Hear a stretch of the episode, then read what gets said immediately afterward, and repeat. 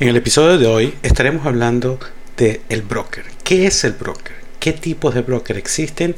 ¿Y cuál es el broker que mejor se adapta a ti? Como invitado especial tendremos hoy a Paco Valderrábano, un gran amigo mexicano, experto en el área, conocido como Broker Advisor, el cual estará compartiendo con todos nosotros su experiencia y su conocimiento en el área.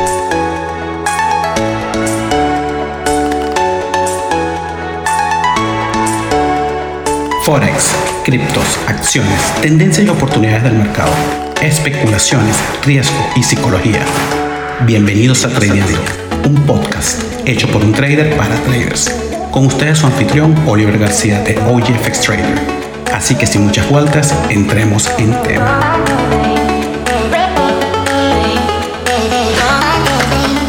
Eh, papá, con mi hermano, ¿cómo está todo? ¿Cómo está la vaina en México? Cuéntame. ¿Cómo te sientes hoy? ¿Qué tal?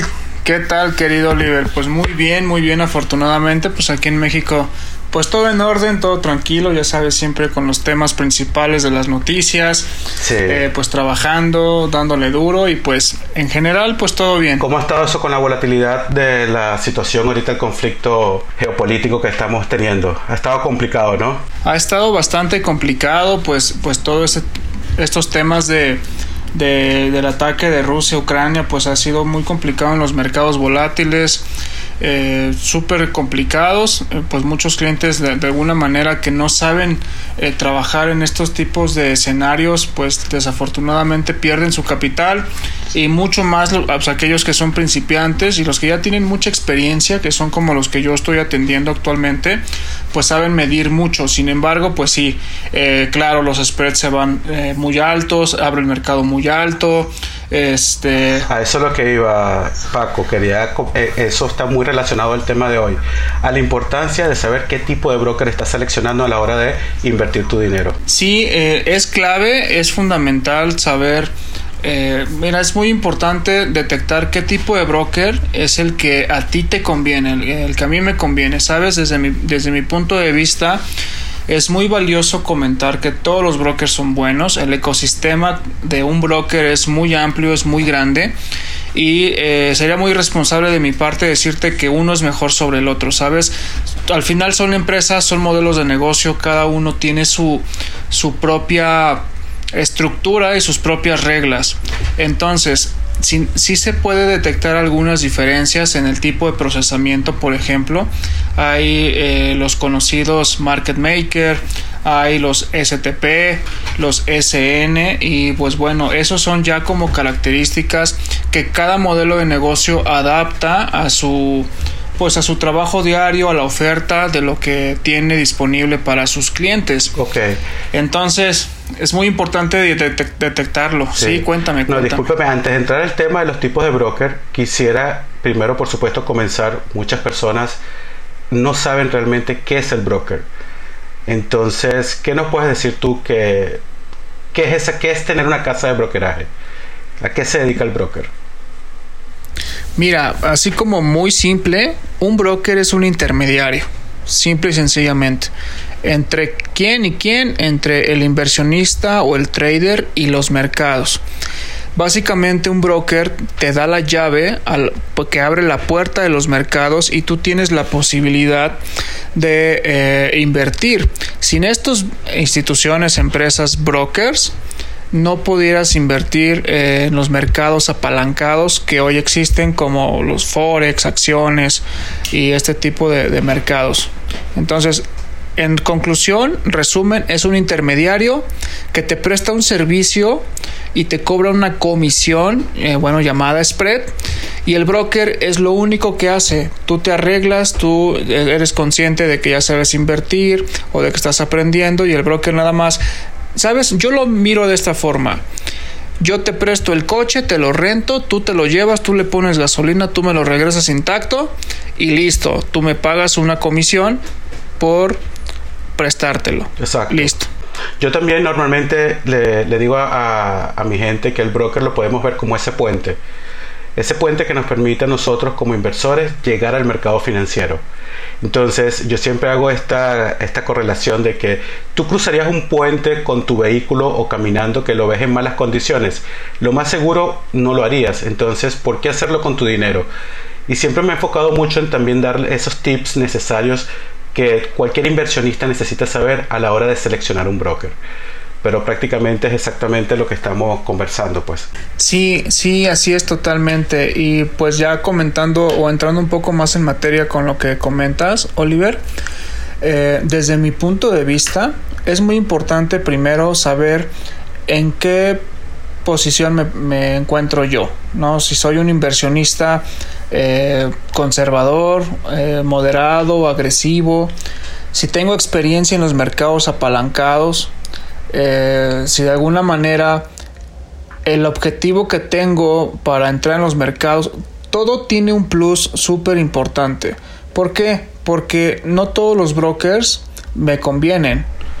Yo, tengo una frase que, que, que lo diga así. ¿Sabes? Todos los brokers son buenos.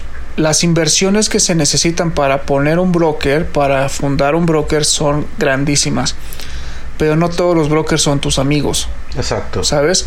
Entonces, si, si tú eres un eh, inversionista que está aprendiendo a hacer trading en estos mercados, muy probablemente eh, estás como en modo seguro, ¿no? Estás todavía con el freno de mano en la mano y dices, bueno, vamos a probar y hay muchos brokers que te aceptan 5 dólares, 10 dólares eh, y te dan apalancamientos muy grandes. Su modelo de negocio está pues un poquito marcado entre un market maker, un STP. Y quiero aclarar algo con los market maker, Oliver, porque honestamente el market maker anteriormente era como conocido de, desde... o era una muy buena idea, porque anteriormente no había mucha gente que operara entonces era quizá un poco difícil encontrar un comprador del otro lado del mundo en el momento en que yo quería vender. ¿Me explico? Totalmente. Entonces el, el market maker lo que hace es como crear ese espacio, ese espacio que te, que, te permite la libre negociación. Sin embargo, ahorita se ha, se ha prestado mucho a malas prácticas. Eh, porque bueno, un market maker, como lo dice su nombre, es un creador de mercado y entonces eh, se presta malas prácticas y hay como algunas cosas que no le gustan mucho a los traders. Sin embargo, tiene sus ventajas. Si tú eres principiante, te dan apalancamientos muy grandes, de 1 a 1000, de 1 hasta 2000.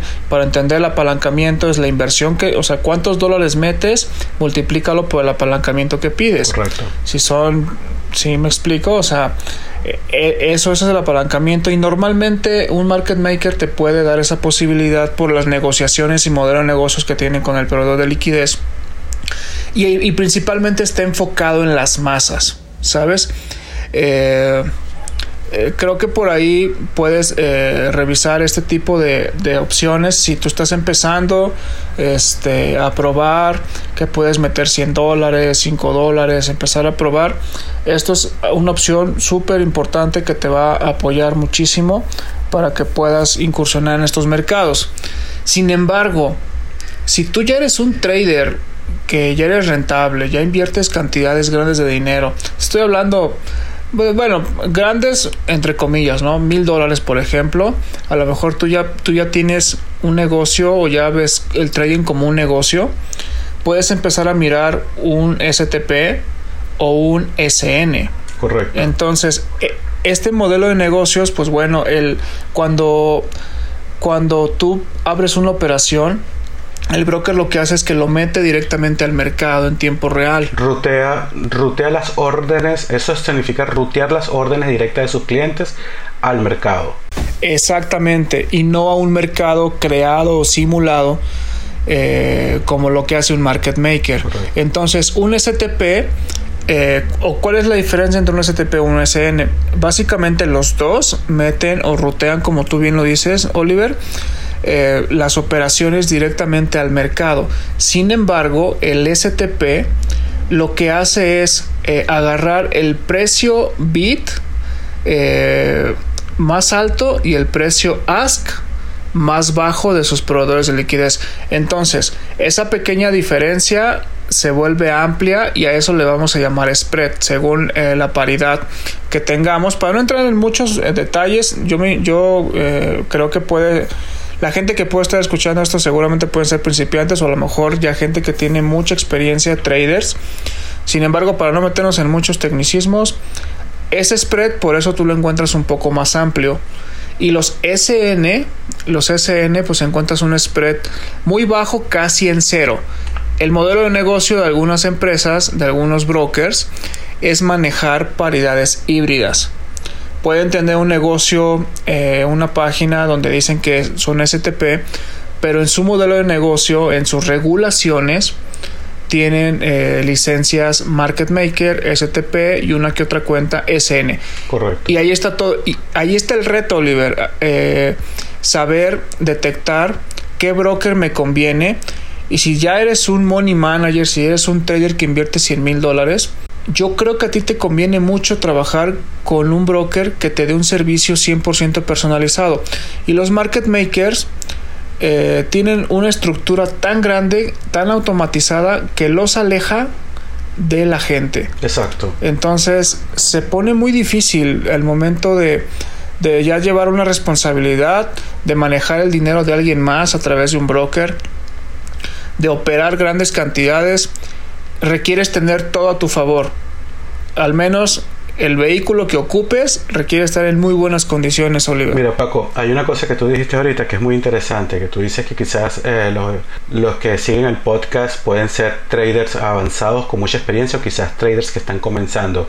Sin embargo, te digo que por experiencia que si yo no hubiese trabajado nunca en un broker, yo no hubiese sabido los modelos de negocios que existen dentro de la casa de brokeraje.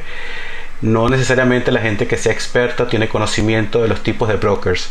Entonces, para poder seguir avanzando, vamos a recapitular un momentico.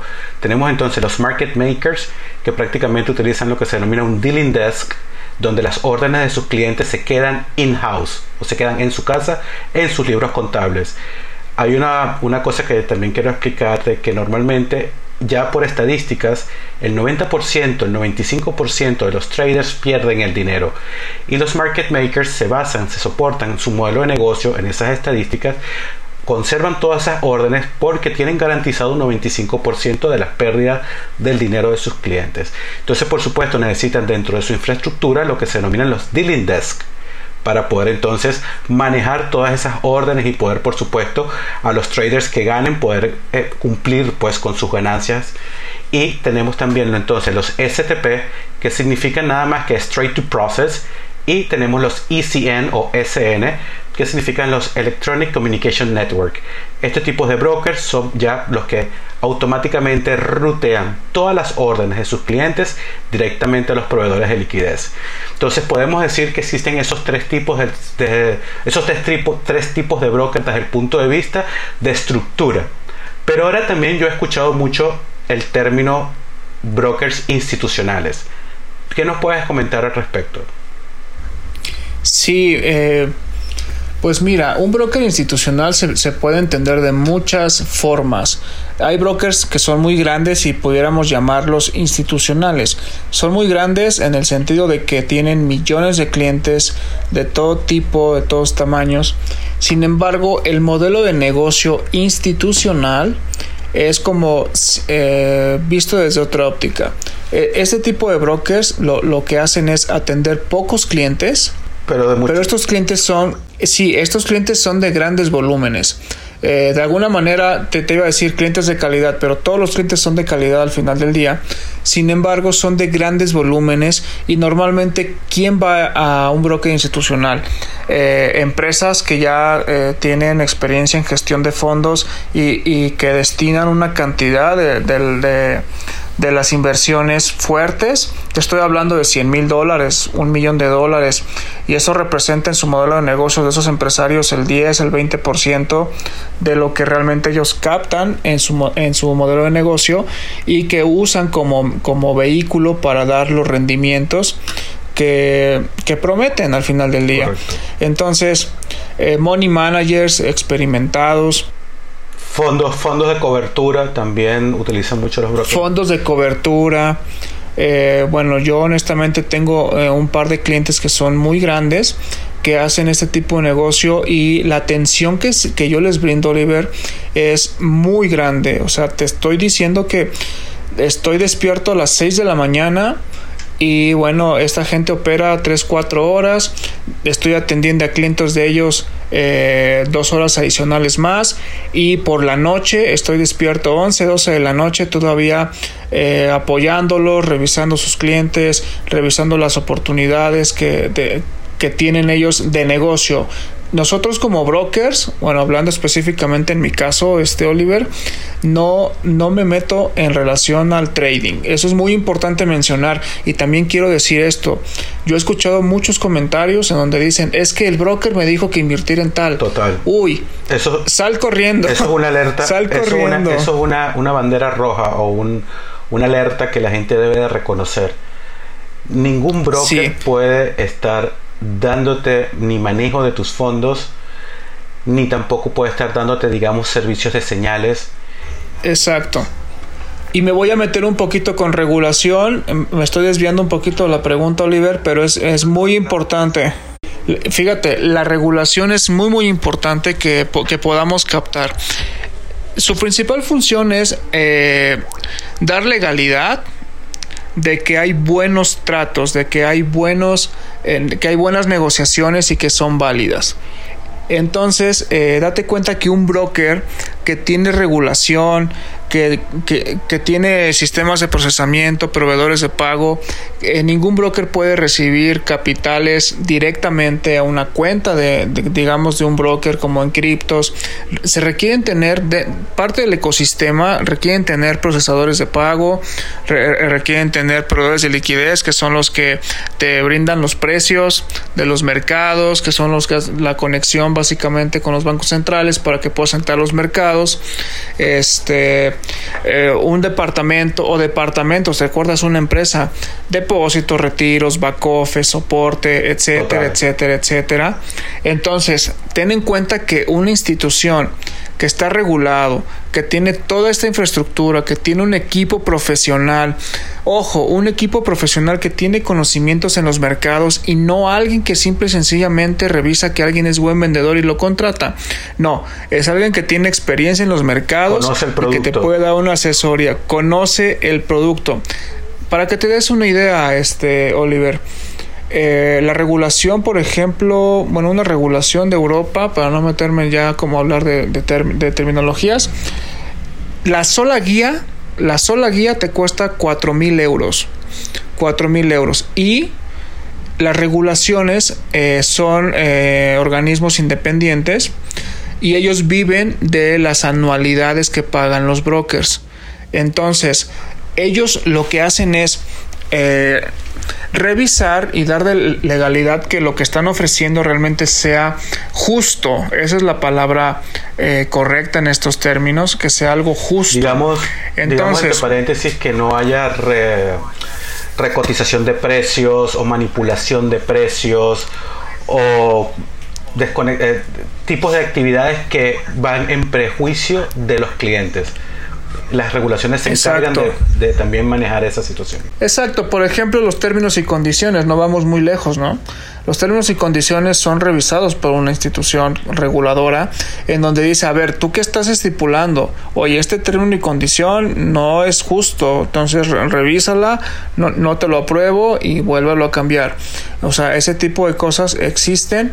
¿Y por qué te lo cuento? Porque allá afuera pareciera que cada mes sale un broker nuevo y te ofrecen precios de locura, ¿no? O sea, como, literal como en la Comer. Eh, que te dicen, oye, pues no, no, no hay este, el spread es muy bajo, en, en, los, en los bitcoins te cobran una comisión muy bajita. Entonces, date cuenta que alguien que ya tiene montado una estructura súper grande y que, y que tiene una inversión no va a regalar su negocio. Eso es muy importante y clave. Regresándome al tema de brokers institucionales. Este tipo de brokers, ¿quién los elige? Quien quiere eh, trascender en, trading, quien quiere tener negociaciones serias. No necesitas eh, tener como grandes cantidades de dinero para elegir un broker institucional. Eh, sin embargo, pues sí necesitas tener seriedad y tener experiencia para elegir un broker institucional. A mí me gusta de los brokers institucionales es que normalmente tienen acceso a muchísima liquidez y permiten lo que se denomina un deep liquidity pool, que digamos que la traducción sería como una piscina muy profunda de liquidez. Eso porque su producto se basa o se enfoca a money managers, a fondos de coberturas, a personas que tienen, manejan mucho capital y necesitan por supuesto un producto digamos de calidad o superior. Sí, total, totalmente. Pues, pues mira, yo atiendo clientes institucionales, eh, tengo pocos clientes, pero son clientes que manejan cantidades muy grandes. Y una de las razones por las que ellos me dicen, pues es que yo, yo sé que hay brokers que, que están muy bonitos y muy todo, pero el servicio es fundamental para mi negocio. ¿Me explico? Porque manejan comunidades muy grandes. Y hay varios tipos de negocio. O sea, eh, hay clientes que, tienen comunidades muy grandes que, que hacen, ocupan la tecnología, por ejemplo, la tecnología de un software que se llama MAM, en este caso, para que ellos en lugar de hacer que los clientes les depositen a una cuenta bancaria eh, de algún país, bueno, hablando de México, por ejemplo, se ocupa la tecnología MAM para que el dinero no pase por sus cuentas bancarias, sino que cada uno de los clientes deposite en una cuenta individual y a través de un software que es el puente, se centraliza todo ese dinero y posteriormente el money manager eh, básicamente tiene todo el dinero junto y a través de TradeView, que es el broker en el que yo estoy, eh, Oliver, este, básicamente firmas un acuerdo con los clientes. Primero el Money Manager firma un acuerdo de, de que va a tener un, un trading serio. Segundo, los inversionistas firman un acuerdo de que los, estos mercados son de riesgo, muy importante. Y tercero, hay una declaración de riesgos en donde tú autorizas al money manager que elegiste. La gestión de tus fondos. Ok. La gestión de tus fondos. Entonces, esto es un broker institucional. No hay secretos. Trade market. No hay trade market. No hay secretos, no hay letras chiquitas todo es transparente y el broker es súper institucional. Eh, hablando de este tipo de cuestiones, es una oportunidad para todos esos money managers que de alguna manera quieren eh, quitarse la carga fiscal, porque aparte de todo se requiere tener una... Eh, tipo de licencia, digamos. Digámoslo de esa forma, aquí en México es, por ejemplo, las APIs, ¿no? las APIs, algunas, un tipo de empresa que te permita es manejar fondos. No todas te lo permiten. Algunas empresas han tenido problema por ello porque reciben el dinero y cuando llega el SAT, aquí en México así se llama, eh, los, los empiezan a investigar por ese tipo de cosas. ¿Ves? Entonces es algo complicado. Eh, y el broker de una u otra manera pues tiene una licencia por varias regulaciones, en este caso eh, con nosotros es Islas Caimán, CIMA, este, la FCA y bueno, tenemos una serie de regulaciones. También se tiene en la BUAN, se tiene en Malta, se tiene un tipo de regulación para Latinoamérica, en Perú. No, te digo que todas las personas conocen de que todos mis servicios de OGFX Traders los soporto en TradeView Markets. Tuve la oportunidad por todo esto, bueno, de cuando creé mi cuenta y me, digamos, me fui a las redes de, de conocerlos. Yo había, por supuesto, desde que estoy como trader operando en el mercado he probado muchos brokers y adicional tuve la oportunidad de comenzar a trabajar en brokers en el año 2018 acá en Hong Kong y bueno, yo explico esto, un poco de esta historia de mi episodio 1 de este podcast Tradeando. la oportunidad esa de poder trabajar en los brokers me dio a conocer toda esa información o lo que sucedía detrás de las gráficas. Yo como un cliente, un trader normal.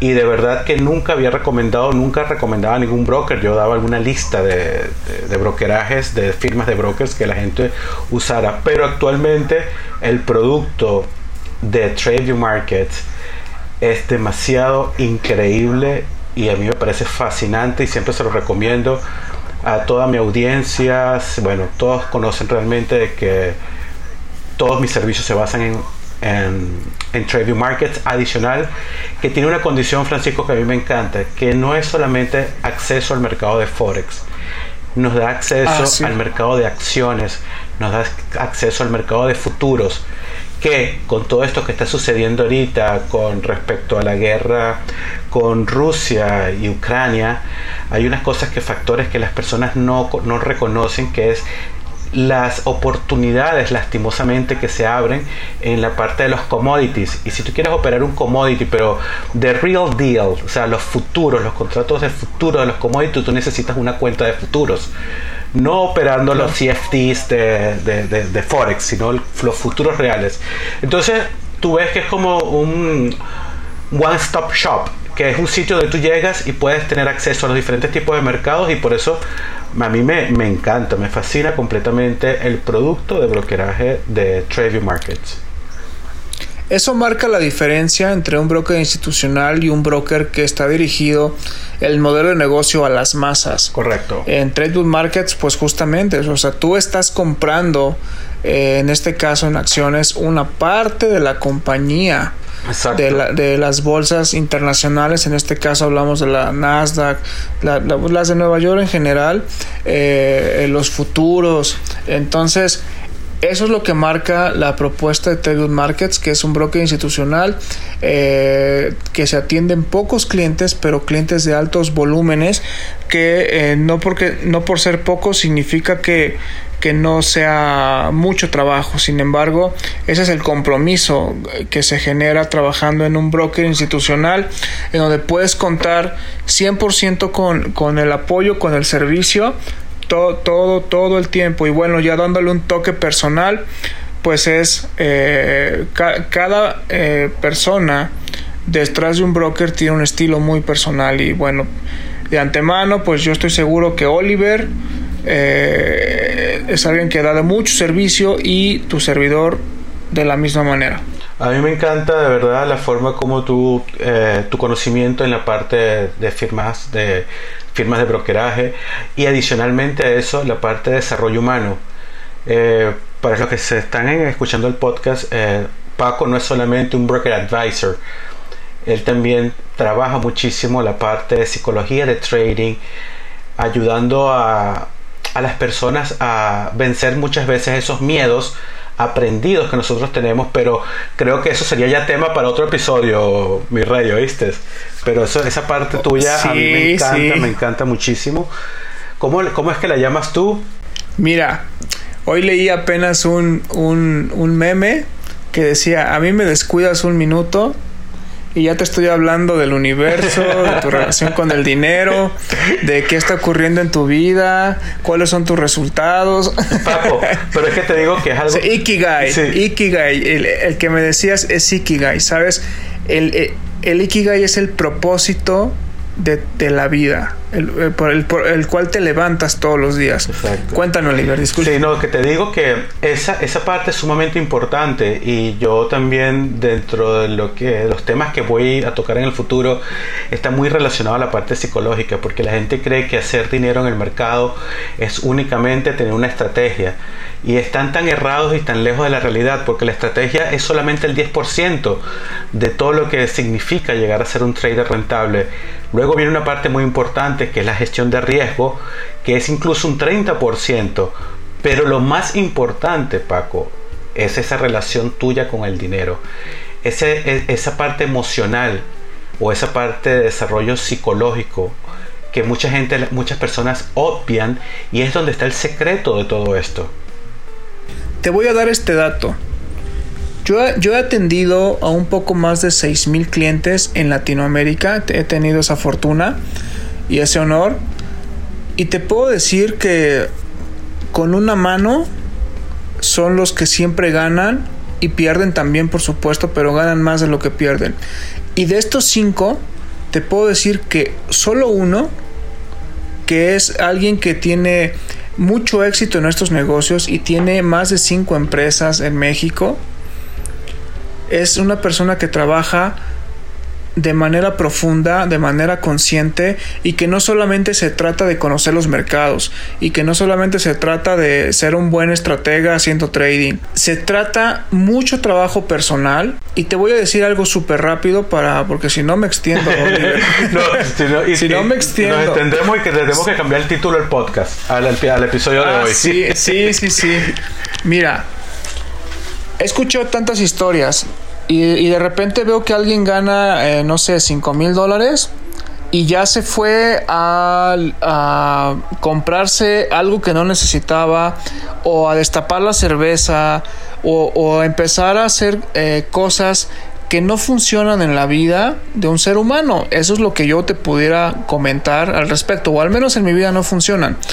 A veces estamos tan acostumbrados a estar en lo negativo que cuando pasa algo bueno en nuestra vida nos espantamos. Y ahí está tu relación con el dinero. Esa es una de las cosas.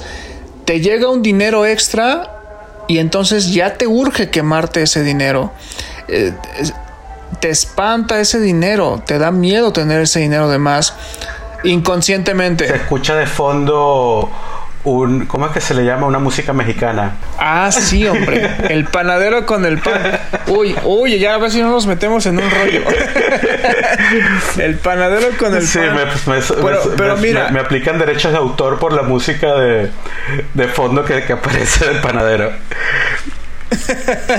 pues sí, pero pues mira, es parte de... Es parte de todo esto, eh, hermano, sí. Pero bueno, a todas estas, una cosa muy importante que tenemos entonces que para ir cerrando y dándole ya un cierre al, episodio de hoy es, para poder hacer todo esto, crear dinero, generar dinero, no solamente es la parte emocional, que por supuesto es muy importante, una estrategia, algo que es muy clave es saber seleccionar tu tipo de broker. El broker que más te conviene. El broker que más te conviene según tu experiencia o según tus requerimientos. Exacto. según lo que tú estés buscando. No hay broker malo o broker bueno o uno mejor que otro. Existe el broker perfecto. Existe el broker perfecto para la persona, para el inversionista. Bueno, hermanito, de verdad que ¿qué hora ya tienes por allá por, por la Ciudad de México? Pues acá son las 9.12. 9.12 de la noche. Ok, por aquí son las 11 y 12 de la mañana. Entonces, bueno, Paco, no quisiera quitarte más tiempo. Sé que vas ahorita al gimnasio. Recuerdo, voy a estar colocando la información de las redes sociales de, de Francisco, Paco Valderram, Valderrano, Valderrábano. Disculpen que lo he dicho. Paco Broker Advisor Valderrábano. Bueno, es un apellido medio difícil, no te culpo. En la primaria no sabes, no, sabes lo terrible que la pasé.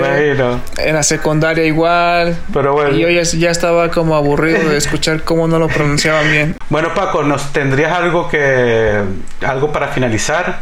Sí, claro, pues bueno, ante nada, muchas gracias por por esta posibilidad. Eh, para mí es siempre un placer poder compartir lo poco, mucho que sé. Y bueno, estoy al servicio como siempre. ese es mi lema de vida, en gratitud completamente.